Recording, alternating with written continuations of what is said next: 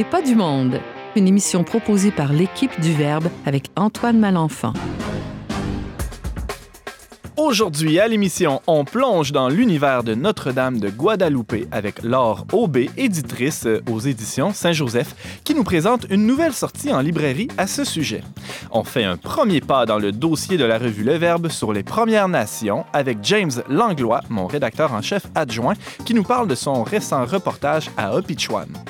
Et finalement, on redécouvre le monde de la bande dessinée avec Anne-Sophie Richard, notre chroniqueuse famille.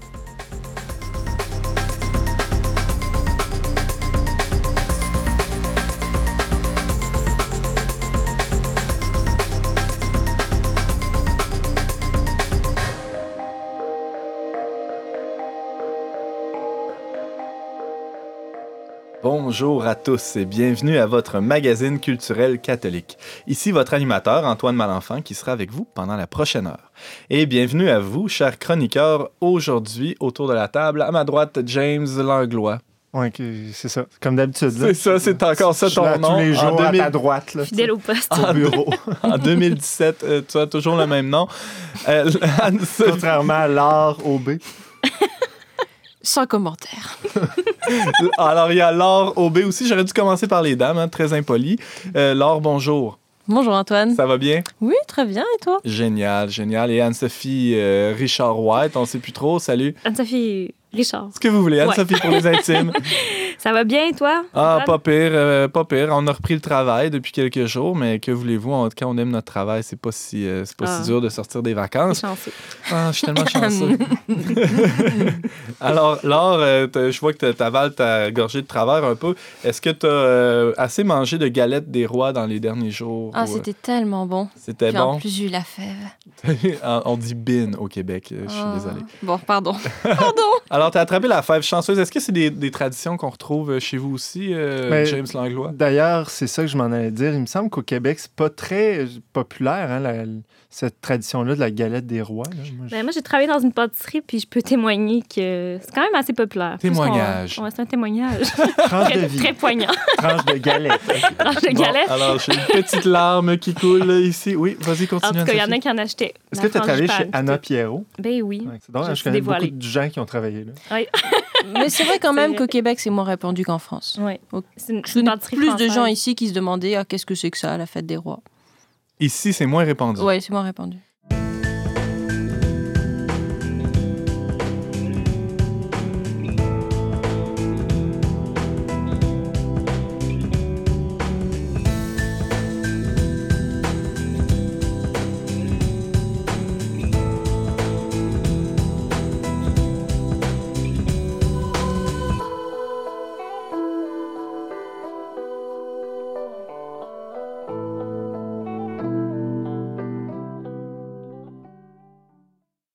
Il y a un mois, on célébrait celle que Jean-Paul II a nommée la patronne des Amériques, et j'ai nommé Notre-Dame de Guadalupe.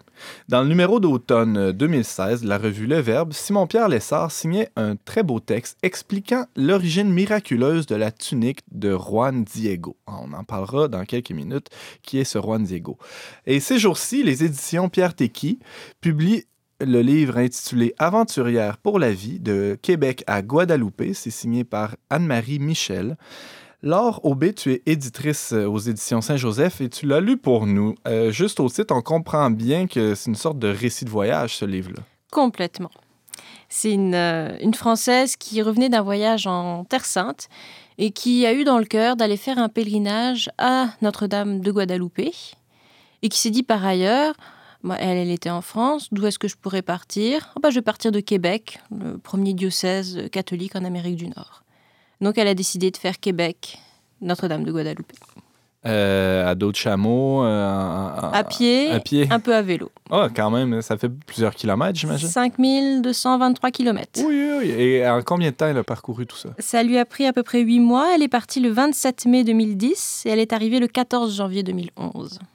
Ah, c'est une bonne idée d'être parti l'été euh, ici pour arriver euh, l'hiver là-bas parce que déjà, en arrivant en janvier, si elle avait fait l'inverse, par exemple, elle aurait peut-être trouvé ça difficile. Ouais, c'est une auteure assez maligne quand même. Elle comprend un peu les saisons et tout ça. Alors, d'emblée, on se pose une question. Pourquoi un voyage comme ça? C'est quand même euh, curieux. de, de décider tout d'un coup de, de faire ça, non? Euh, mais en fait, comme le titre le dit, aventurière pour la vie, elle l'a fait euh, pour la défense de la vie. C'est quelqu'un qui a été très marqué par euh, Jean-Paul II et puis Evangelium Vitae et qui s'est dit qu'est-ce que je peux faire? Bah, Je peux pas faire grand-chose. Bah, je vais faire un pèlerinage. Donc j'ai traversé euh, trois pays complets en priant et en, portant dans mon cœur pendant tout ce temps-là la défense de la vie. Et Evangelium Vitae, là, ça, c'est le, le cousin de Jean-Paul II, c'est ça? Ah, c'est quasiment son cousin. C'est une encyclique de Jean-Paul II Ah, qui porte sur euh, la défense de la vie en général. Donc à la fois avortement, euthanasie et euh, tous les enjeux connexes. C'est le grand texte fondateur pour le sujet. Et, bon, tu parlais de défense de la vie. hein, elle aurait pu faire ce pèlerinage-là dans d'autres- en se rendant à d'autres sanctuaires Mario. Euh, Pourquoi avoir choisi Guadalupe? Alors Notre-Dame de Guadalupe, donc euh, c'est une apparition qui a eu lieu en 1531 à un Indien qui s'appelait Juan Diego. Euh, donc en fait, il a eu quatre apparitions et lors de la quatrième, il est revenu avec plein de roses euh, dans les bras et sur son vêtement, s'était imprimé une image, donc l'image de Notre-Dame de Guadalupe. Donc c'est une femme. euh, Qui a les traits d'une femme autochtone. elle, ouais, est, elle a les traits du, ouais, autochtone, puis métisse en fait, avec euh, un mélange de symboles euh, occidentaux et aztèques. Et notamment, cette femme est enceinte. Et en plus, elle porte une ceinture noire qui, dans la culture aztèque, est le signe des, des femmes qui sont enceintes. Donc, c'était une ceinture noire en, en grossesse. Là. En grossesse, oui. Pas en karaté. Pas en karaté. Pas à ma connaissance. Alors, il y a un lien intime, finalement, entre euh, ce, ce lieu-là de pèlerinage, cette apparition-là, ces apparitions-là de la Vierge et une certaine... bon, entre cette dévotion-là et, la maternité. On peut rappeler même aussi en 2007, euh, la municipalité où est le sanctuaire voulait légaliser euh, l'avortement qui jusqu'à maintenant, jusqu'en 2007, n'avait pas été euh, légal. Et à ce moment-là, le 24 avril 2007, il y a eu un autre miracle qui s'est- produit dans le, sanctuaire sur la, la en question. Sur l'image de la Vierge a apparu un fœtus lumineux. Et euh, il y a des gens qui ont pris ça en photo sur, sur le moment, ça a fait le tour et le- le- la loi euh, sur l'avortement a été euh, finalement annulée. Il y a vraiment un lien très fort. Quand donc, même. entre- Mhm. ouais, ouais. Puis dès l'origine, elle a été priée pour les enfants à naître, pour les femmes qui étaient enceintes. Donc, c'est pas un sanctuaire mineur, c'est quelque chose d'assez gros. C'est le troisième là. sanctuaire au monde après le Vatican et Notre-Dame de Paris en termes de visites par année. OK, c'est des millions de pèlerins millions par, personnes. par année. Mais nous, ici, j'ai l'impression en Amérique du Nord, euh, on connaît moins. Euh, tu sais, on connaît beaucoup Fatima, Lourdes. euh, mais pour, pour les, les- les Mexicains, surtout, puis les gens d'Amérique euh, Latine. latine, là, c'est très important. Ça, Euh, il y a vraiment- ils ont vraiment une grande dévotion, euh, je pense, dont on n'est pas très conscient ici au Québec. là. Non, il paraît qu'au Mexique et partout en Amérique du Sud, il y a des images partout de Mm. Notre-Dame de Guadalupe, que les croyants, pas croyants, les gens, ils ont ça dans leur, euh, chez eux et ainsi de suite. Là, c'est... Donc, revenons à notre auteur. Oui. Elle part de Québec euh, et elle se rend à pied, à, vélo, jusqu'au sanctuaire marial de Notre-Dame de Guadalupe. Comment ça se passe, le périple? Par où elle, passe? C'est ça. Euh, donc en fait, c'est qu'elle le- elle a pour principe de demander. Elle, se promène avec sa tante. Elle marche à pied. Elle a un itinéraire qu'elle a tracé. Et elle demande aux gens si elle peut planter sa tente à côté de chez eux le soir. Euh, en termes d'itinéraire, donc elle passe au Québec. Elle va suivre. euh, elle, part de Québec. Elle va suivre la. La piste cyclable Victoriaville, Grande Bay jusqu'à la frontière. Après, aux États-Unis, elle traverse toute une série d'États à l'intérieur, donc New York, Pennsylvanie, Ohio, Kentucky, Tennessee, Alabama, Mississippi, Louisiane, Arkansas, Texas, et enfin elle arrive au Mexique. Mexique, pareil, elle traverse toute une série d'États au Mexique pour arriver là-bas. Euh, Et comment ça se passe? Est-ce qu'elle est bien reçue? Est-ce que ça... Ça varie énormément en fait d'un endroit à l'autre, d'une région à l'autre. Le Québec, c'est assez rapide. Je pense qu'elle le traverse en trois semaines. Elle en a d'excellents souvenirs, des gens très accueillants. Puis c'était son début de pèlerinage, donc euh, un peu srodé et ainsi de suite. Oser demander aux gens de l'accueillir. La première nuit, elle raconte qu'elle n'a pas été capable d'oser demander à quelqu'un, qu'elle a planté sa tente dans la forêt, puis toute dépitée. Mais par ailleurs, elle, a fait, elle raconte des belles rencontres. Après, aux États-Unis, euh, bah, les, gens, les Américains sont généralement très accueillants, puis elle, elle a beaucoup expérimenté. Que les gens s'inquiétaient pour elle, les gens l'aidaient, les gens l'accueillaient, les gens lui demandaient d'aller témoigner dans leurs paroisses, dans leurs églises. Euh, toute la première partie du périple aux États-Unis, vraiment, elle, euh, elle en parle avec beaucoup de, de- de bons souvenirs.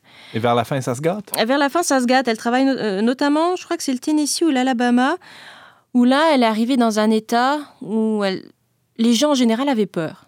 On espère qu'il n'y a pas d'auditeurs de, de, du Tennessee euh, présentement. Je ne sais pas, peut-être qu'ils se reconnaîtront. mais, euh, mais elle décrit vraiment un climat d'inquiétude. Par exemple, une fois, elle arrive chez quelqu'un, une gentille petite dame qui ouvre, qui la regarde, qui finit par dire Ok, je veux bien que vous, vous rentriez. Puis son fils arrive à cette brave dame deux heures plus tard, un grand baraquet large comme ça, qui la regarde et qui lui dit Non, mais vous sortez. Puis la, la fille, elle fait 1m65, je pense. Elle est vraiment toute petite, toute fluette, et puis elle ne comprend pas. Puis le gars insiste, non, non, vous en allez, vous en allez, je veux pas de vous ici. Puis elle finit par comprendre qu'il a peur d'elle. Et, elle décrit comme ça un climat beaucoup plus difficile où les gens l'accueillaient pas, puis avec des chiens qui traînaient partout, puis des armes. Et rendu au Mexique, ça s'est passé euh... Euh, Mexique, ça a été très difficile. Euh, en 2011, c'était vraiment une, un temps de, guerre avec les narcotrafiquants. Hmm. Donc au début, euh, tous les Américains à la frontière l'ont dit ne va pas au Mexique, ne va pas au Mexique. Finalement, elle a pris le bus pour passer la frontière et les 200 premiers kilomètres, qui était la, zone la plus dangereuse. Et puis ensuite, elle s'est retrouvée euh, dans, une, dans un pays où, où les gens ne s'intéressaient tout simplement pas à ce qu'elle faisait. Autant aux États-Unis, ça suscitait beaucoup de questionnements c'est sûr aussi que marcher à pied pendant tout ce temps-là, ça, ça a impressionné. Au Mexique, les gens, visiblement, ils avaient d'autres soucis. Et euh, une, une, Française qui vient marcher pour la vie, bah, ça leur parlait pas. Même les curés étaient débordés, puis ils comprenaient pas trop pourquoi elle faisait ça. Parce que la préoccupation de bien des gens au Mexique, c'est de marcher pour traverser la frontière dans l'autre sens, euh, peut-être. peut-être, oui. Ou aussi, le, elle, elle, a demandé quand même à plusieurs personnes pourquoi les... Puis ce qui lui a été dit, c'est que les gens étaient quand même particulièrement inquiets à mm. cause des il y avait des enlèvements, euh, des assassinats. Et, par ailleurs aussi beaucoup de pauvreté. Elle décrit des régions très très pauvres qu'elle a pu traverser. Et euh, ce qui fait que la fin de son pèlerinage a été beaucoup plus dure et aussi beaucoup plus solitaire. Mm. Donc, euh, par ailleurs, bah, c'est un, un, un récit de pèlerinage classique. Donc, il y a des bons coups, il y a des mauvais coups, des, des belles rencontres. Puis, comme je le dis, des, des moments plus difficiles. Bon, ça, c'est quand, quand, on a soi-même fait des pèlerinages ou qu'on en a lu, c'est assez habituel. Ça m'étonne, en fait, qu'on n'en ait pas entendu beaucoup parler de cette femme-là ici au Québec. Tu sais, je veux dire, il n'y a personne qui. Il n'y a pas un journaliste qui l'a vu marcher. Parce qu'en 2010, tu étais encore très jeune, James. Ben, J'avais 20 ans. Je suis curieuse parce que je sais qu'elle a des amis à Québec même. Parce qu'à la fin de son voyage, elle, lit, elle dit qu'elle revient voir des amis à Québec. Donc je suis certaine qu'il y a des gens à Québec qui la connaissent. Donc à l'occasion de la sortie du livre, il, il est disponible là, depuis, depuis hier, en fait, le 15 janvier peut-être qu'on pourra retrouver ces personnes-là et puis peut-être même l'inviter un jour parce que bah elle parle du Québec avec beaucoup d'affection. On voit qu'elle a beaucoup aimé euh, son départ. Bon, là, si je comprends bien, elle fait le récit de, de, son voyage. Elle raconte. Euh, est-ce que c'est ça tout le long du livre ou il y a, d'autres choses? Oui, alors ça, c'est les deux tiers du livre à peu près. Le tiers restant, elle parle tout simplement de l'enjeu qui l'intéresse, à savoir la défense de la vie, à travers le texte d'Evangelium Vitae. Donc d'une part, elle euh, donne d'assez bons euh, extraits de, ce, de cette encyclique qu'elle commente. Elle donne aussi toutes ses propres réflexions, ce qui fait que si je vous disais, oh, va lire un livre sur la défense de la vie, l'avortement, l'euthanasie, bah, généralement, c'est pas très intéressant. Là, c'est pas, pas quelque chose que vous avez envie de lire. Alors que là, à travers un récit de voyage, ça se glisse très très bien d'avoir tout un ensemble de réflexions qui sont assez complètes. Elle fait bien le tour de la question, je trouve. Elle est bien euh, sensible à la lourdeur des enjeux, à la difficulté de, tout l'enjeu, notamment de l'avortement, tout en étant euh, fermement convaincue que c'est une mauvaise chose et que la vie est sacrée et qu'il faut la défendre. Mais elle se laisse vraiment de l'espace et puis aussi beaucoup de liberté pour pouvoir en parler. Donc euh, ça, c'est le, tiers restant du livre, donc au, fur et à mesure. Ça s'intercale avec ses récits de voyage. Est-ce qu'elle parle d'événements ou de rencontres qu'elle a faites avec des gens qui ne partageaient pas ces, ces idées-là, puis des discussions qu'elle a pu avoir? elle en parle un, petit peu, euh, notamment une conversation qu'elle a eue au Mexique à la toute fin, d'un homme qui lui a dit euh, Ah, t'es contre l'avortement, faut vraiment qu'on en parle et une assez longue conversation euh, d'un homme qui par ailleurs avait un fils et puis on finit par comprendre que non lui il n'aurait pas voulu avoir ce fils là et puis que il, avait vraiment fait de pressions à l'époque pour pour que la mère l'avorte. Ça c'est une des conversations qu'elle a. Sinon aux États-Unis assez peu parce qu'elle était dans des paroisses catholiques souvent au contraire avec des gens qui sont très pro-vie qui militent énormément et euh, qui était plutôt d'accord avec ce qu'elle faisait ou qui, lui demandait de témoigner dans, les écoles, dans les, dans les paroisses. Mais c'est pas, comment dire, elle n'a pas fait son pèlerinage dans l'idée avec une bannière pour convaincre les gens. Elle C'était était- pas militant. là. Non, c'était pas militant. Quand les gens lui demandaient pourquoi elle faisait ça, elle le disait. Mais c'était pas une mission pour convaincre qui que ce soit. C'est- plutôt pour prier, C'était pour, la défense de la vie, pour la culture de la vie. Exactement. C'était vraiment dans, un- dans cet esprit-là. Ce qui fait que ça se lit bien, c'est qu'elle est très respectueuse et qu'elle est pas. euh, elle essayait pas de, de convaincre toutes les personnes qu'elle croisait. C'était vraiment pas ça. Je pose une question à l'éditrice maintenant. Est-ce que c'est bien écrit? Ah, très très bien écrit. OK. C'est un style euh, assez saccadé. on- elle parle, mais en même temps assez littéraire. On- elle a du vocabulaire et ça se sent. Et ça se. C'est vraiment très agréable à lire. J'étais assez surprise, mais oui. Qu'est-ce que tu en retiens? Qu'est-ce que tu en gardes euh, en, en un mot? En un mot, Ben, un mot, une phrase. une mettons. phrase, ok. Je suis magnanime. Allons-y. Merci. Euh, moi, ça m'a fait redécouvrir euh, Evangelium Vitae. C'était pas des enjeux qui m'intéressaient beaucoup, à vrai dire. Puis là, de le redécouvrir, défendu, avec passion, avec beaucoup de, de simplicité en même temps, ça m'a donné envie de me plonger dans ce texte-là. Ah ben, c'est toujours bien ça de gagner. Anne-Sophie? Mais y a-t-il un lien entre ça et humanité? Euh, non, c'est Humani deux Vitae, choses c'est une encyclique de Paul VI qui est sur la Ah, de Paul contraception. VI. OK. Qui précède, euh, c'est ça, le, évidemment, qui a mis la table en quelque sorte au, Oui. au pontificat de Jean-Paul II là, sur les questions de, de morale. Mhm. Laure Aubé, tu nous présentais le livre d'Anne-Marie Michel de Québec à Guadeloupe, Aventurière pour la vie. Merci beaucoup d'avoir été avec nous. Ça fait plaisir.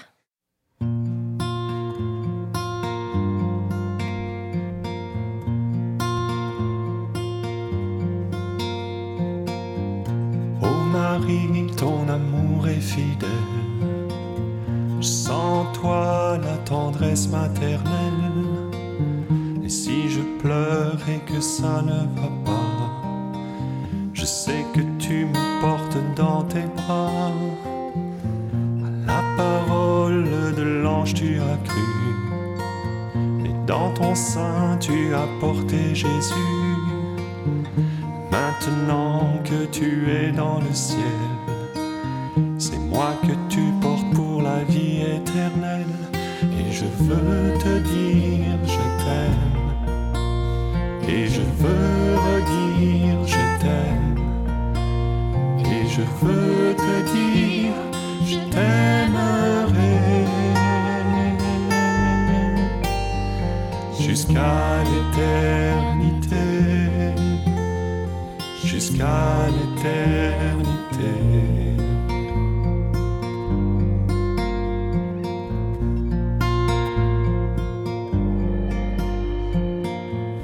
Parfois quand je lis dans l'évangile, je trouve ces paroles bien difficiles. Et quand je les médite avec toi, elles deviennent un chemin dans la foi. Étais là debout près de la croix, quand Jésus est mort d'amour pour moi, et de son cœur transpercé a jailli. La source d'un amour infini. Et je veux te dire je t'aime, et je veux redire je t'aime, et je veux te dire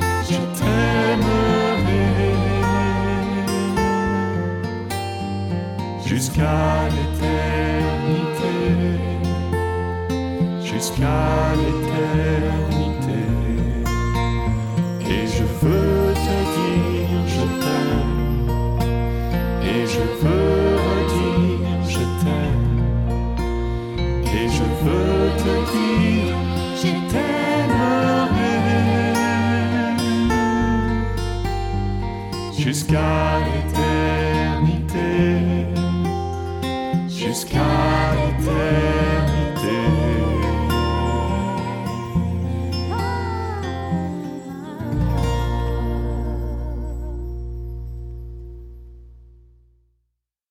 Vous êtes toujours à l'émission On n'est pas du monde avec Antoine Malenfant au micro. On vient d'écouter la chanson Je veux te dire du père Martin Lagacé. Le Verbe, dont je suis l'heureux rédacteur en chef, a publié la semaine passée sa revue et son magazine d'hiver. Notre équipe a voulu, dans ces deux numéros, aborder le sujet plutôt délicat des Premières Nations. D'autant plus que 2017, hein, vous le savez peut-être, marque le 150e anniversaire de la Confédération canadienne. Ben, disons qu'il nous semblait assez pertinent de donner la parole aux membres des communautés qui ont foulé nos terres bien avant la colonisation. Alors, vous aurez l'occasion au cours des prochains mois d'entendre à cette émission différents chroniqueurs venir vous parler de leur contribution à ce volumineux dossier. Aujourd'hui, pour commencer cette lancée, hein, pour initier le mouvement sur les Autochtones, j'ai à mes côtés mon rédacteur en chef adjoint, James, qui est allé à Opichuan faire un reportage pour euh, ce numéro-là. James, c'est où ça, Opichuan? Opichuan, c'est au Québec, c'est dans notre, belle province, mais c'est quand même un peu loin dans le bois. Euh, je dirais que c'est au, au sud-ouest de Chibougamau et entre le lac Saint-Jean et l'Abitibi. Et la réserve, en fait, donne sur le réservoir Gouin, qui est un réservoir. Euh, et euh, voilà, c'est quand même. En kilomètres, c'est pas si loin du lac Saint-Jean, mais en temps, c'est assez long. Ça m'a pris 8-9 heures de Québec parce qu'on a un bon temps à parcourir sur des routes forestières. Donc, on roule pas à 100 km/h sur des routes de terre et de gravier dans le bois. Surtout quand on prend le mauvais chemin, il paraît que c'est plus long, hein, c'est ça? Ah ouais, t'as entendu dire ça? Ben, c'est les rumeurs qui courent à ton sujet. Ouais, effectivement. Euh, il y a comme deux. je, sais que, je savais que les gens, il y a un chemin assez officiel pour se rendre là. C'est-à-dire qu'on passe par le lac Saint-Jean, on prend la route provinciale, il me semble c'est 167 vers Chibougamau, et à un moment donné, on tourne dans le bois, dans la route forestière pour euh, se rendre à la réserve. Mais moi, j'avais parlé, j'avais demandé conseil, puis j'avais vu que Google Maps me proposait un autre chemin euh, qui semblait plus proche de, de, de, Québec. Donc, euh, en fait, c'est de passer par la TUC. Et j'avais demandé conseil à quelqu'un qui, bon, je pensais qu'il connaissait ça, là. Mais finalement... tu viens de le rayer de ta liste de, de conseillers. Ben, ouais, comme, là, tu sais. Mais là, finalement, j'ai passé par la TUC. Je me suis retrouvé dans le bois. Et là, ça a été vraiment pénible et euh, j'ai eu peur. J'ai eu peur. Bon, là, il faut, faut, mettre euh, les auditeurs en contexte un peu. T'es pas allé là avec ta petite euh, Kia qui fait du bruit, mais plutôt t'as loué un 4x4 parce qu'il y avait de la neige, même si c'était en quoi? C'était en octobre que tu C'était à, à, la fin octobre, puis j'avais prévu le coup. Là, je me suis dit, je vais me retrouver dans le nord, dans des routes forestières. Il y a des chances qu'il y ait de la neige. Alors, puis moi, j'avais pas encore mes pneus d'hiver à ce moment-là. Évidemment. Fait, alors... les as toujours pas, ici. non, non là, je les ai. Je me suis rendu là avec euh, chaussée en hiver. Mais là, ça allait jusqu'à maintenant. Quand j'ai quitté la tuque, j'ai pris le chemin dans le bois. Là, je suis arrêté à une halte manger. Là, euh, la femme me dit Bon, euh, elle dit Tu s'en vas où? Je dis à Pichouane. Elle dit OK, il te reste 280 km. À... je dis OK. 280 km à, à 5 à 70 km h à peu près. C'est long. C'est long. Là, elle me dit, il te reste encore 150 km à, te faire, à faire sur la route là. Là, j'ai quitté, j'ai dit, ah, pas de problème. Elle, dit, sois prudent. Bon, c'est correct. là, j'ai quitté la, halte, puis euh, tout de suite, après quelques kilomètres, là, à un moment donné, il s'est mis à avoir de la neige, euh, de la boue, des roches. Euh, c'était glissant. Des dinosaures. Et là, des, presque, c'était très raviné avec des arbres alentour, tout ça. Et là, à un moment donné, j'ai réalisé que j'étais tout seul à passer là. En fait, il n'y a personne qui passe là. J'ai pas, pendant 150 km, j'ai vu ni camion, ni skidoo. Personne, pas, pas de voiture. Puis moi, j'étais Des lièvres au moins, quelque même Pas. Non, même pas. de, les lièvres passent pas par là? Non. La solitude complète dans la forêt. La solitude complète. Et là, il me restait un tiers de, de oh réservoir d'essence. Uh-huh. J'avais plus de réseau cellulaire. J'avais pas de radio de communication. Est-ce que quelqu'un savait où tu étais à ce moment-là? Confusément. Et là, je me suis mis vraiment à avoir peur. Là, je me Qu'est-ce que... Pourquoi je me sens... Qu'est-ce qu'on ferait pas pour un reportage? Ouais, c'est ça, d'une part, mais je me suis dit, pourquoi je me sens embarqué là-dedans? Là, là j'ai failli revirer de mhm. bord, mais là, revirer de bord, ça implique que je me... je serais tombé dans le lac, probablement, tellement que c'était pas large. J'exagère. Là, mais bon, finalement, j'ai mis ma confiance, euh, j'ai sorti ma foi, puis j'ai continué à avancer pour me rendre finalement en, tremblotant à la réserve tellement que j'étais nerveux de cette route-là.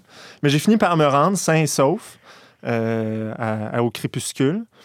Puis je suis arrivé dans un endroit euh, magnifique qui est évidemment, comme je le disais, sur, sur le bord du réservoir Gouin.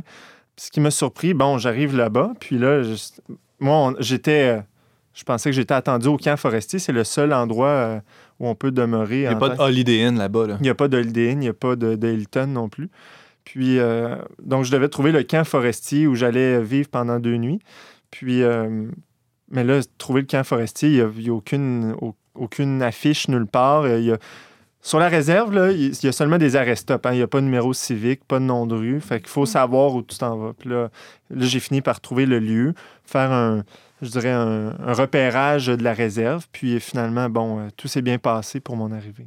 Bon, je t'arrête tout de suite. Il y a, il y a une question qui me taraude. Pourquoi avoir choisi Obi-Joan pour faire un reportage dans une revue catholique plutôt que. Parce qu'il y en a d'autres réserves au Québec. Pourquoi euh, ça te compliquait la vie tant que ça, euh, dans ce chemin euh, aussi périlleux que, que tu as parcouru? Ça te tentait pas d'aller à Wendake, par exemple? Oui, bon, ça, c'est une très bonne question. En fait, euh, j'avais, je savais que à Pichuan, j'avais entendu dire que dans les dernières années, il y avait eu des congrès euh, qu'on appelle des, congrès du renouveau charismatique, qui est un mouvement dans l'Église euh, à la redécouverte de, l'action de l'Esprit Saint. Donc, il y a des congrès euh, de prière, euh, des espèces de retraites paroissiales qui se donnaient là. Donc, c'est quand même, déjà là, c'est quand même intéressant parce que trouvons-les, les réserves autochtones où il y a des congrès charismatiques au Québec. euh, ça- C'est vrai qu'il y en a juste une. Ben là, c'est ça, c'est ça que je pense. Puis là, finalement, j'ai même connu, euh, je connais un, bon, je connais bien un prêtre euh, qui est allé assister à un de ces congrès-là. Puis bon, il y a des, il y a des certaines personnes qui vivent dans cette réserve-là qui sont allées euh, dans des pèlerinages avec ce prêtre-là. Donc, je voyais que je me disais, coudonc, il y a comme un réveil chrétien spirituel. Et c'est ça qui, qui m'a donné le goût d'y aller. En fait, j'ai rencontré parallèlement à ça une autre personne qui me dit avoir travaillé sur la réserve. Donc là, ça m'a permis d'avoir des noms. Je suis entré en contact avec des gens là-bas qui m'ont dit, ben, effectivement, tu peux venir. Et euh, voilà. Et c'est important de spécifier que euh, Opichuan est une. Autrefois faisait partie du diocèse de Rouen-Noranda, mais actuellement, c'est une mission euh, du diocèse de Chicoutimi. Donc, Ça donne une idée à quel point c'est au centre euh, de, de- de la carte du Québec. là. Ouais, ça, si c'est Les- mi-chemin entre Rouen et Chicoutimi, c'est pas mal au milieu de la map. C'est ça. Puis aujourd'hui, d'ailleurs, les Autochtones sur la réserve, ben, le week-end, vont soit partir à Robertval ou soit aller à Rouen-Noranda pour aller faire des courses. Là.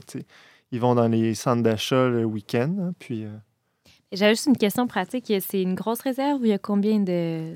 de on parle de. ben, les Atikamekw au Québec, il y a trois réserves. Il y a Wemotachi, qui est juste entre Latuc et Opichuan. Euh, il y a Manawan, qui est un peu plus vers l'Abitibi. Puis, il y a donc Opichuan, en l'occurrence. Et dans ces trois réserves-là, on compte 7000 personnes pour la nation Atikamekw au Québec. Ok. Euh, Opichuan, il me semble qu'on m'avait dit environ 2-3 000 personnes.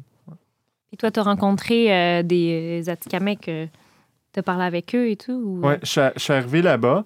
Euh, évidemment, le lendemain, j'ai fait euh, quatre entrevues. Puis euh, j'ai pu parler aussi avec le prêtre. Donc, il y a un- comme je disais, c'est une mission du diocèse de Chicoutimi. Il y a un prêtre, euh, l'abbé Claude Bossé, qui est actuellement le responsable de cette mission-là. Lui euh, se rend dans la réserve à peu près une fois par mois pour. pour justement aider la communauté chrétienne. Ils ne sont pas très nombreux, je dirais, à- à se dire euh, officiellement chrétiens, à aller à l'église, tout ça. Mais ceux qui sont, ceux qui sont là sont très, euh, très fervents. On sent vraiment une, une vie chrétienne euh, très, très profonde. Et euh, se sont vraiment pris en main au niveau spirituel parce que les gens, euh, justement, les acteurs de, la communauté chrétienne, c'est eux qui, en l'absence du prêtre, vont, vont former un groupe de prière, ils vont célébrer, euh, ils vont faire certaines célébrations euh, en l'absence d'un prêtre, par exemple, animer, je ne sais pas, des funérailles ou des baptêmes, un peu comme les, laïcs peuvent le faire là, dans l'Église. Et voilà, c'est ça qui, c'est ça qui m'a vraiment surpris de voir à quel point ces gens-là se prenaient en main. Aussi, en fait, ce qui est intéressant, c'est que les trois femmes que j'ai rencontrées, elles euh, avaient, subi des mauvaises expériences dans les pensionnats. Et c'est ça qui m'a vraiment touché dans, leur témoignage, c'est que ces femmes-là sont revenues à l'Église alors que le lien de confiance avait été brisé à travers un cheminement spirituel. Je dirais ce qui a initié un renouveau dans leur communauté, c'est la présence d'un prêtre euh, dans les années 80 qui s'appelle, c'est un oblat de Marie Immaculée, le père Jacques La Liberté. Et lui est arrivé là dans les années 80, un prêtre qui été marqué par le renouveau charismatique au Québec. Et il arrive là et il rencontre, euh, par exemple, euh, je vais parler d'Annie, dont on, vous aurez l'occasion de, lire un peu plus son témoignage en profondeur dans le prochain numéro. Mais Annie raconte que elle, elle avait des problèmes d'alcool. Son, son père était décédé, elle se posait des questions. Un jour, quand le prêtre est arrivé, euh, lui lui a dit Annie, j'aimerais ça que tu t'impliques avec moi dans, dans la communauté chrétienne. Puis elle lui a dit Ben, euh, tu sais pas à qui tu demandes. moi, je consomme à toutes les fins de semaine. Puis il lui a dit Moi, Annie, c'est pas ça que je regarde, c'est toi que je regarde. Puis moi, je pense que tu vas être capable de faire ça. Elle, ça a changé sa vie. Parce qu'elle a vu la miséricorde de Dieu dans ce prêtre-là, qui était capable de voir au-delà de son problème. Puis en fait, aujourd'hui, Annie euh, est sortie de son problème de consommation. Puis c'est une femme qui qui, bon, elle est directrice de l'école sur la réserve. Elle, euh, elle, s'implique beaucoup au niveau des femmes, euh, au niveau des familles. Euh, c'est elle qui, qui, qui, dirige un peu le comité paroissial. Donc on voit, on voit tout, l'effet qu'a eu ce, ce prêtre-là dans, dans, la communauté. au fond, il a donné un peu un sens à sa vie parce que les communautés autochtones sont beaucoup laissées pour compte depuis justement l'apparition des réserves et tout ça. Ont été laissés à eux-mêmes, puis il y a beaucoup de problèmes qui en sont ressortis, l'obésité, la violence conjugale, la drogue, l'alcool et tout ça. Donc, tout ce qu'on voit dans les médias tout le temps, finalement, c'est intéressant un reportage comme ça parce que ça, ça nous montre qu'il y, a, une réponse un autre visage, une réponse face à ça. Dernièrement, d'ailleurs, ben, peu de temps après que j'y sois allé, je savais que le conseil de bande allait passer une loi pour exclure tous les vendeurs de, de drogue de la réserve. Donc ça, je pense que c'est assez euh, avant-gardiste au Québec, si, si je ne m'abuse ce qui est intéressant, bon, euh, il y a vraiment eu une évolution parce que moi, on m'avait dit euh, Ah, tu vas à Pichuan, c'est dangereux d'aller là, etc. Puis c'est vrai qu'il y a environ 15 ans, euh, n'entrait pas qui voulait à Pichuan. Aussitôt qu'on entrait là, on se faisait suivre par une voiture, puis t'es qui, toi, puis va-t'en d'ici, tu sais. Puis... Alors que là, tu sais, je me suis pas fait suivre. C'est sûr que les gens, tu sais, ils voient un, étranger, ils, se posent un peu la question c'est qui, mais à partir du moment où ils savent t'es qui, sais, ils te craignent pas. Là, ils sont pas agressifs ou méfiants. non, non, pas du tout. Euh, ben, sont peut-être je pense qu'ils sont plutôt gênés en général.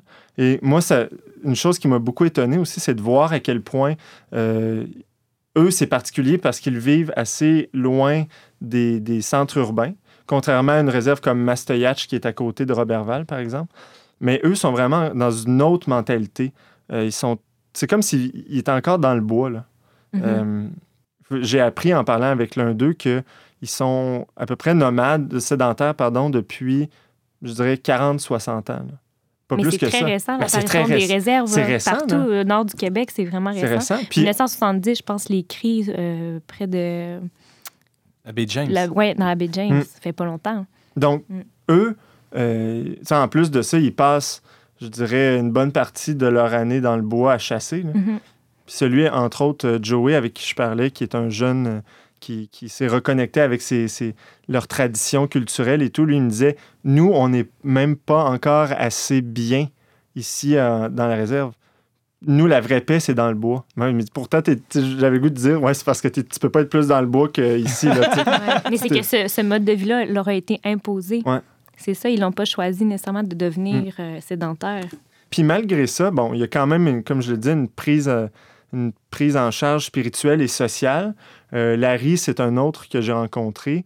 Euh, lui, il me disait que presque à chaque jour, en fait, il priait le chapelet dans la voiture en faisant le tour de la réserve. Et depuis, dans les 15 dernières années, le taux de suicide a énormément baissé. Maintenant, c'est presque nul.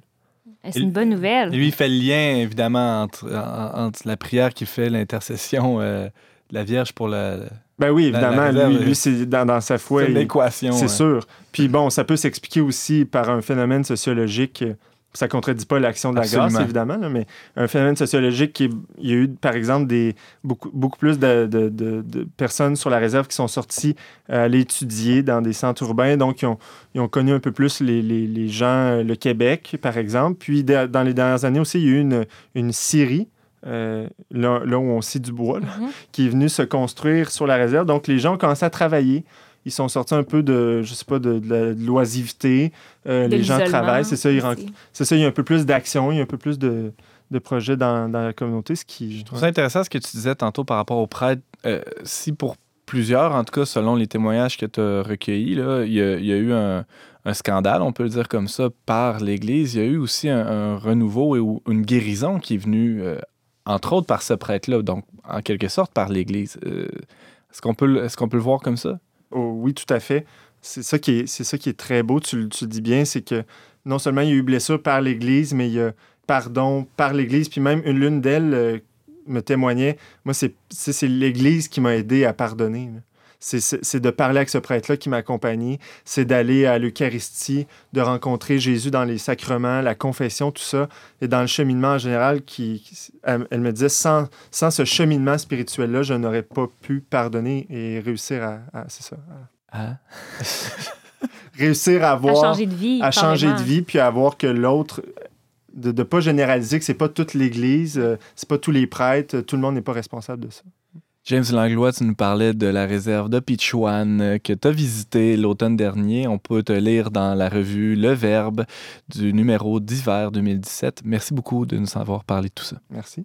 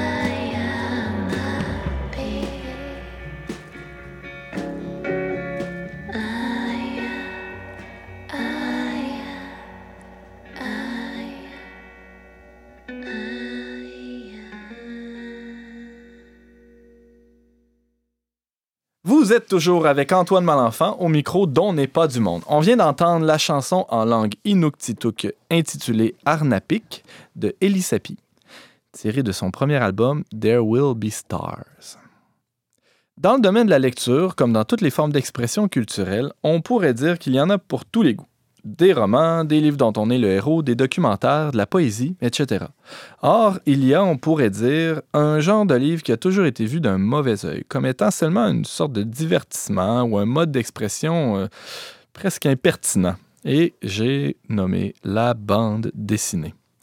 Alors, euh, cette forme euh, d'expression qu'on appelle aussi le neuvième art, hein, pas le premier, pas le deuxième, le neuvième, c'est assez bas. Il y en a beaucoup, hein? Alors, c'est assez bas dans la liste, a été longtemps l'apanage des enfants d'école ou certains mordus de fiction. Mais la bande dessinée prend du galon et se laisse connaître comme un médium de grande qualité. On n'a qu'à penser au fameux Paul à Québec, hein, qui a été popularisé entre autres par euh, le film euh, qui est sorti sur nos petits et grands écrans récemment. Alors j'ai demandé aujourd'hui à Anne-Sophie Richard, qui est notre chroniqueuse famille, de venir nous parler de ses découvertes. Hein. Euh, bon, c'est pas nécessairement des nouveautés, mais c'est des, Pour moi, oui. Pour toi, oui. Pour les auditeurs aussi, sûrement. Peut-être, peut-être, parce que, comme on le disait, la BD, c'est pas si, c'est pas si connu. Alors, Anne-Sophie, à quand remonte ton amour des phylactères? Qu'est-ce que c'est ça, les phylactères? Les phylactères, c'est aussi le nom qu'on donne aux bulles dans les BD. Moi, je ne savais pas, tu me l'apprends. Bon, en tout cas. Mais mon amour pour les bulles. Mais je sais qu'il y a tout un vocabulaire très spécialisé pour la bande dessinée. C'est ça qui est intéressant. Ben moi, c'est toujours été quelque chose que j'aimais euh, j'aimais regarder dans le journal la fin de semaine, quand j'avais du temps le samedi, dimanche matin. Je pense pas que j'étais la seule euh, à côté du mot croisé. Je le faisais aussi. On parle de ta tendre enfance, là. Ah oui, ma tendre enfance, oui. Très tendre.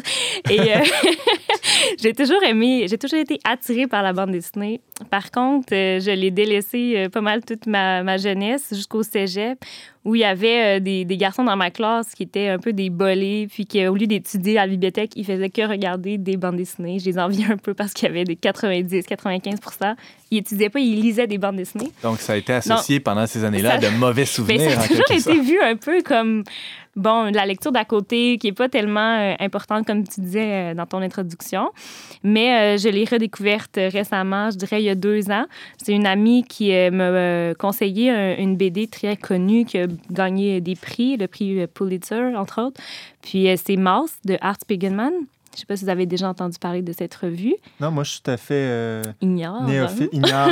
en- Non, moi je l'ai déjà lu. moi, l'as je- déjà à part lu? Snoopy, oui. là, moi, je lisais beaucoup ah ça Snoopy. c'est bon Snoopy est-ce que tu aimé ça? Oh, moi j'ai trouvé ça génial. oui hein, c'est génial C'est- génial je suis ici pour en parler Pourquoi ça s'appelle Mouse? Pourquoi Mouse? Bon, mouse, c'est le mot allemand pour dire souris. Hein, on pense à mouse en anglais, évidemment. Euh, donc, c'est une BD qui raconte l'histoire euh, du père de l'auteur, qui, euh, qui est Art Spiegelman, qui est appelé Arthur, en fait. Euh, son père qui a vécu la Shoah, qui a vécu euh, les années euh, bon, pendant euh, la Deuxième Guerre mondiale, puis euh, qui est un survivant, au fond, de la Shoah. Puis, euh, oui. Pourquoi des souris? Si le titre c'est souris. Ben, moi, j'ai, j'ai, je me suis pas renseignée, mais je pense que, euh, vu que c'était un peu la chasse à la vermine pendant la Deuxième Guerre mondiale, le gaz qu'on utilisait pour euh, tuer les Juifs, c'était un gaz qu'on utilisait pour tuer la vermine, entre autres les Oui, rats. dans puis aussi- faut dire que... Parce qu'ils se sont dessinés comme des souris. Voilà, c'est ça. Oui, oui, c'est ça. Je m'en allais. les j'ai, pas, j'ai pas dit encore. Je m'en allais vers ça. Le punch, il te reste 10 minutes là, pour nous mener vers ton punch. OK, OK, là, c'est moi. Non, oui, c'est ça. C'est, euh, les, les Juifs sont représentés comme des souris, les euh, Allemands comme des chats et les Polonais comme des cochons. C'est dur quand même. Et- Même si c'est C'est- un, art- un art qui est ludique, hein, C'est dur, c'est une BD qui n'est pas facile à lire à cause du thème. Mais Hmm. puisqu'elle est en bande dessinée, je pense que c'est beaucoup plus accessible que si c'était un documentaire, que si on lisait un gros livre sur la Deuxième Guerre mondiale. Mais en même temps, c'est un peu de l'ordre du témoignage aussi, puisque c'est l'histoire de son père. Puis à travers la BD, il y a aussi la relation entre ce fils-là, qui est Art Spiegelman, et son père, qui s'appelle, je ne sais pas comment le prononcer, Vadok. Vadok. Puis euh, c'est une relation qui est houleuse, qui est pas facile. Bon, sa mère s'est enlevée la vie aussi euh, quand il était jeune et tout ça. Donc c'est l'auteur lui-même, puis il dit lui-même est très euh, pessimiste ou très euh, un peu déprimé, un peu désillusionné sur la nature humaine. C'est sombre. Clairement. Mais en même temps, ça reste de la bande dessinée. Donc, justement, peut-être le fait que ce pas des visages aussi, que c'est des animaux, c'est peut-être plus accessible. Tu peux rentrer dans des sujets qui sont très difficiles, des horreurs, mais euh, en même temps, ça t'informe sur la réalité de ces années-là, parce que ça se passe pendant les années de, de, de la Deuxième Guerre mondiale, donc mais dans le quotidien, dans la rue, comment ça se passait, Hmm. euh, quand il y avait des espèces de rafles qui ramasser des juifs qui étaient cachés, tout ça. Mais euh, en tout cas, moi, c'est une BD que j'ai, j'ai beaucoup aimée. C'est quasiment 300 pages, mais ça se lit très vite. Et puis, euh, je le recommande euh, aux jeunes adultes aussi de, pour s'initier à ce, ce moment-là clé de l'histoire du 20e siècle, notre histoire d'humanité aussi. là. Peut-être pour nuancer quand même, moi de mémoire, j'ai quand même ri pas mal en lisant cette bande dessinée-là. Ben, notamment plus le début, quand avec sa relation avec son père, parce qu'il décrit son père qui vit maintenant, je pense, aux États-Unis. Puis c'est un peu le stéréotype du vieux, du vieux juif radin et puis du père Oui. désagréable. Oui. Mais Radin, pas rabbin. hein, Euh, radin. non, radin, non, vraiment radin, proche Ouais. de ses sous, avec sa nouvelle femme, et puis c'est compliqué avec ah sa oui, nouvelle femme. les allumettes, puis, euh, tu sais, c'est- vrai, c'est vrai. Je suis d'accord avec toi, c'est vrai que il est capable quand même de Oui. porter un regard ironique au minimum. C'est puis- ça. Mais c'est vrai que plus tu avances, par exemple, dans la BD, plus tu comprends bah non, pourquoi là, son ça- père est comme ça. Voilà, bah c'est aussi, ça c'est vraiment profond comme, bande dessinée aussi. Évidemment, le fait qu'il utilise des animaux, on ne peut pas s'empêcher de penser à La ferme des animaux, qui aborde un, un sujet très dur, euh, qui, qui est une critique du communisme, faite par un communiste même, euh, qui, qui- qui était George Orwell. Mais euh, aussi, ça me fait penser à Joe Sacco, qui, qui a écrit Gaza 1956, qui est une, une BD très volumineuse aussi, qui fait plus de 400 pages, que j'ai lu euh, il y a quelques années, en fait, il y a deux ans, deux, deux, trois ans de ça, qui... euh, ça, rejoint un peu ce que tu dis, Anne-Sophie, dans le sens où c'est un sujet très dur. Euh, on parle d'un massacre qu'il y a eu de civils par l'armée israélienne en 1956 dans la bande de Gaza. Mais qui, bon, alors on est de l'autre côté de l'histoire, hein, le, juif persécuté, le juif persécuteur, bon, euh, on prend pas parti ici, hein, on n'est pas du monde, mais finalement, euh, c'est intéressant parce que ça nous montre une réalité qui est très dure, qui serait peut-être insoutenable autrement que par ce, Oui. ce médium-là qui est, qui est le 9e art, la, la bande dessinée. Oui, c'est ça. C'est vraiment quelque chose accessible, je dirais, quelque chose, une horreur, peut-être un sujet très sérieux. Ça peut être d'autres sujets aussi que la Shoah, mais je trouve que la bande dessinée, c'est un média, un médium, je sais pas comment l'exprimer, mais euh, qui, qui- dans lequel on peut rencontrer quelque chose de super sérieux, mais qu'on peut justement aller chercher des informations ou bien euh, seulement s'initier à un sujet. Je pense à les bandes dessinées, euh, les autres que je veux présenter sur euh, de Guy Delisle. Oui, On peut en parler? un, un Québécois bien de chez nous, Oui, mais qui c'est s'est ça. expatrié plusieurs fois. Oui, c'est ça. Puis euh, moi, j'ai découvert ces, ces BD récemment, dans la dernière année. Euh, il a écrit Chronique de Jérusalem, entre autres, Chronique birmane. Il y en a écrit d'autres aussi, Chronique de Shenzhen, de Pyongyang, en Corée du Nord. Mais moi, j'ai lu Chronique birmane et Chronique de Jérusalem. Donc, euh, j'ai adoré ces BD-là. Je les recommande. Est-ce que vous les avez lus, James? Moi non plus. Non? Toi non plus. Antoine, t'as lu? Oui, oui, j'ai lu Oui. Chronique de Jérusalem. Je, je retiens une scène de, de Chronique de Jérusalem. C'est assez volumineux, ça aussi, mais ça Ouais. se lit Ah, si ça bien. se lit tellement Les dessins facilement. sont légers. Oui. Euh, bon, alors, dans Chronique de Jérusalem, il y a une scène en particulier où euh, il, euh, il se promène dans, dans les rues et il tombe, euh, il, il arrive près du Saint-Sépulcre. Et là, il assiste à une scène où les, les prêtres de différentes confessions euh, chrétiennes, euh, qui sont euh, toutes co-gardiennes finalement de, de ce lieu saint-là, qui se déchirent littéralement pour une pacotille. Je me souviens plus c'est quoi le sujet de, de, de Les leur clés, discorde. de les fermer clés, les ouais. sanctuaires le soir, chose comme Exactement. ça, ouais. et, et bon, et lui a été scandalisé en quelque sorte par cette discommunion-là qu'il y avait entre les chrétiens. Et c'est très simple, c'est pas accusateur, mais ça montre une réalité qui est éminemment complexe, évidemment, mais Oui. qui... à laquelle on n'a pas accès. Voilà. une réalité qu'on n'a pas accès. Peut-être pour revenir en arrière, quand même, expliquer Chronique de Jérusalem, ça parle de quoi? Oui, c'est ça. Euh, dans le fond, ce que j'aime de Guy Delisle, c'est que lui, c'est un, il, est, euh, il est en couple avec une femme qui est médecin sans frontières. Puis elle se déplace pour des missions, euh, un an ici, un an par là. Puis euh, il l'a accompagnée, entre autres, en Birmanie, mais aussi à Jérusalem pendant un an, un an et demi, je pense. Puis euh, lui, au fond, il fait de la BD, mais aussi il s'occupe des enfants pendant qu'elle fait la mission. Donc, euh, ce que j'aime de son, genre de bande dessinée, c'est que c'est pas du reportage euh, 100 parce que euh, il fait pas ça de sa vie parce qu'au fond, il est un peu père à la maison. Alors, il se promène dans les rues, il observe seulement, il y a un regard justement extérieur dans un pays qui est étranger. Donc, euh, par exemple, par rapport au conflit israélo-palestinien, lui, il n'y a aucune information de ça, c'est pas un spécialiste. Mais il est aussi en contact avec les ONG, les organismes euh, Non, gouvernement- non, Non gouvernemental. Donc, il peut poser des questions, s'informer sur la situation. Donc, il est un peu comme nous, il est ignorant Uh-huh. de la situation, mais lui, il vit un an là-dedans. Alors là, il, il fait des croquis en plus euh, du, du mur bon, qui sépare la, la bande de Gaza du reste. Mhm. Euh, il voit dans, justement, il voit le Saint-Sépulcre et tout ça. Puis, euh, ça nous donne un accès à une réalité quotidienne en Israël. Donc en fait, fait, c'est pas qu'il fait une histoire du conflit israélo-palestinien, c'est plus tout. une tranche de vie. Vraiment, Un mais an à il- Jérusalem. C'est ça, comme une immersion, un an à Jérusalem. Puis lui aussi, ses réflexions par rapport à ça, mais aussi il relate beaucoup d'anecdotes euh, drôles, moins drôles. Puis euh, ça nous plonge vraiment, c'est quasiment exotique, je dirais. Ça nous plonge dans une réalité à laquelle moi, j'aurais, je me serais jamais intéressée. On est loin de Snoopy, finalement. Le... Ben, c'est ça que je suis en train de me dire. Je vous écoute, puis je trouve ça... Garfield, etc. Ben oui, je Mhm. trouve que ça peut être vraiment... euh, C'est un autre genre de bande Ah ouais. dessinée à laquelle on est habitué. Puis je pense qu'on en voit de plus en plus. C'est des bandes dessinées aussi un peu autobiographiques, un peu Ouais. comme Paul. euh, Ben, et, et je pense à ben, Guy Delisle a sorti trois tomes de, de- du guide du mauvais père, qui est très autodérisoire, mais aussi récemment euh, a signé une BD qui raconte l'histoire d'un d'un homme qui a été otage euh, en Géorgie, je pense, euh, lors en Tchétchénie. Tchétchénie, Oui.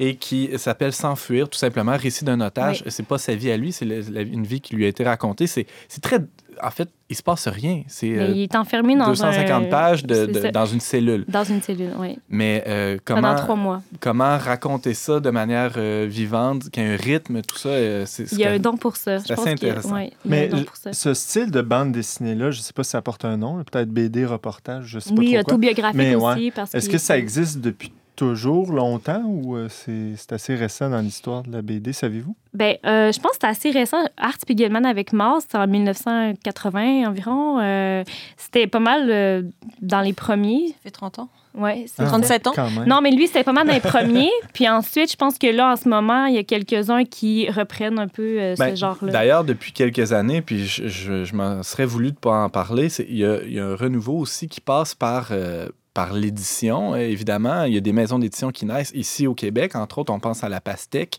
Euh, il y a des revues spécialisées en bande dessinée, ce qu'on ne voyait pas il n'y a pas si longtemps. Il y a la revue Planche, il y a la, la Jungle aussi qui est, qui est tenue Oui. par Ziviane.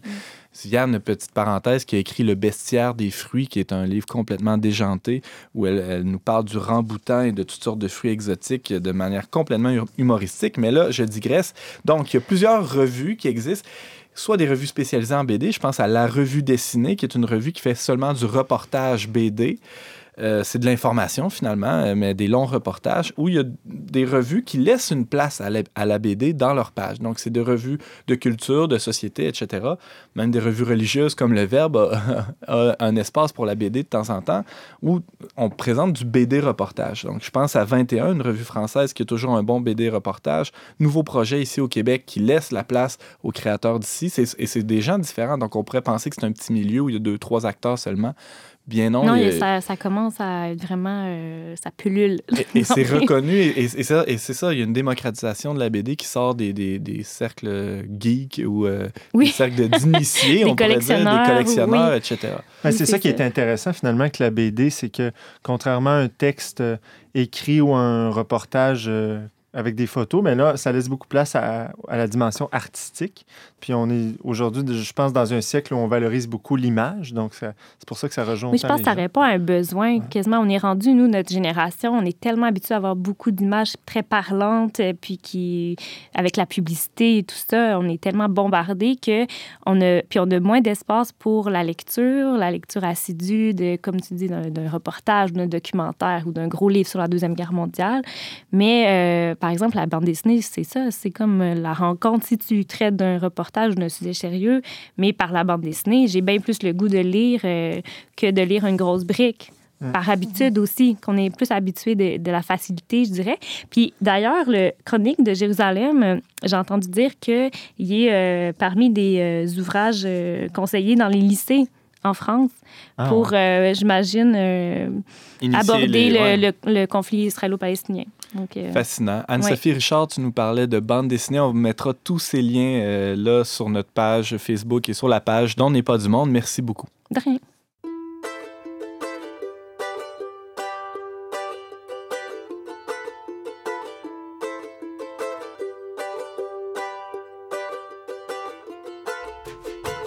Les fleurs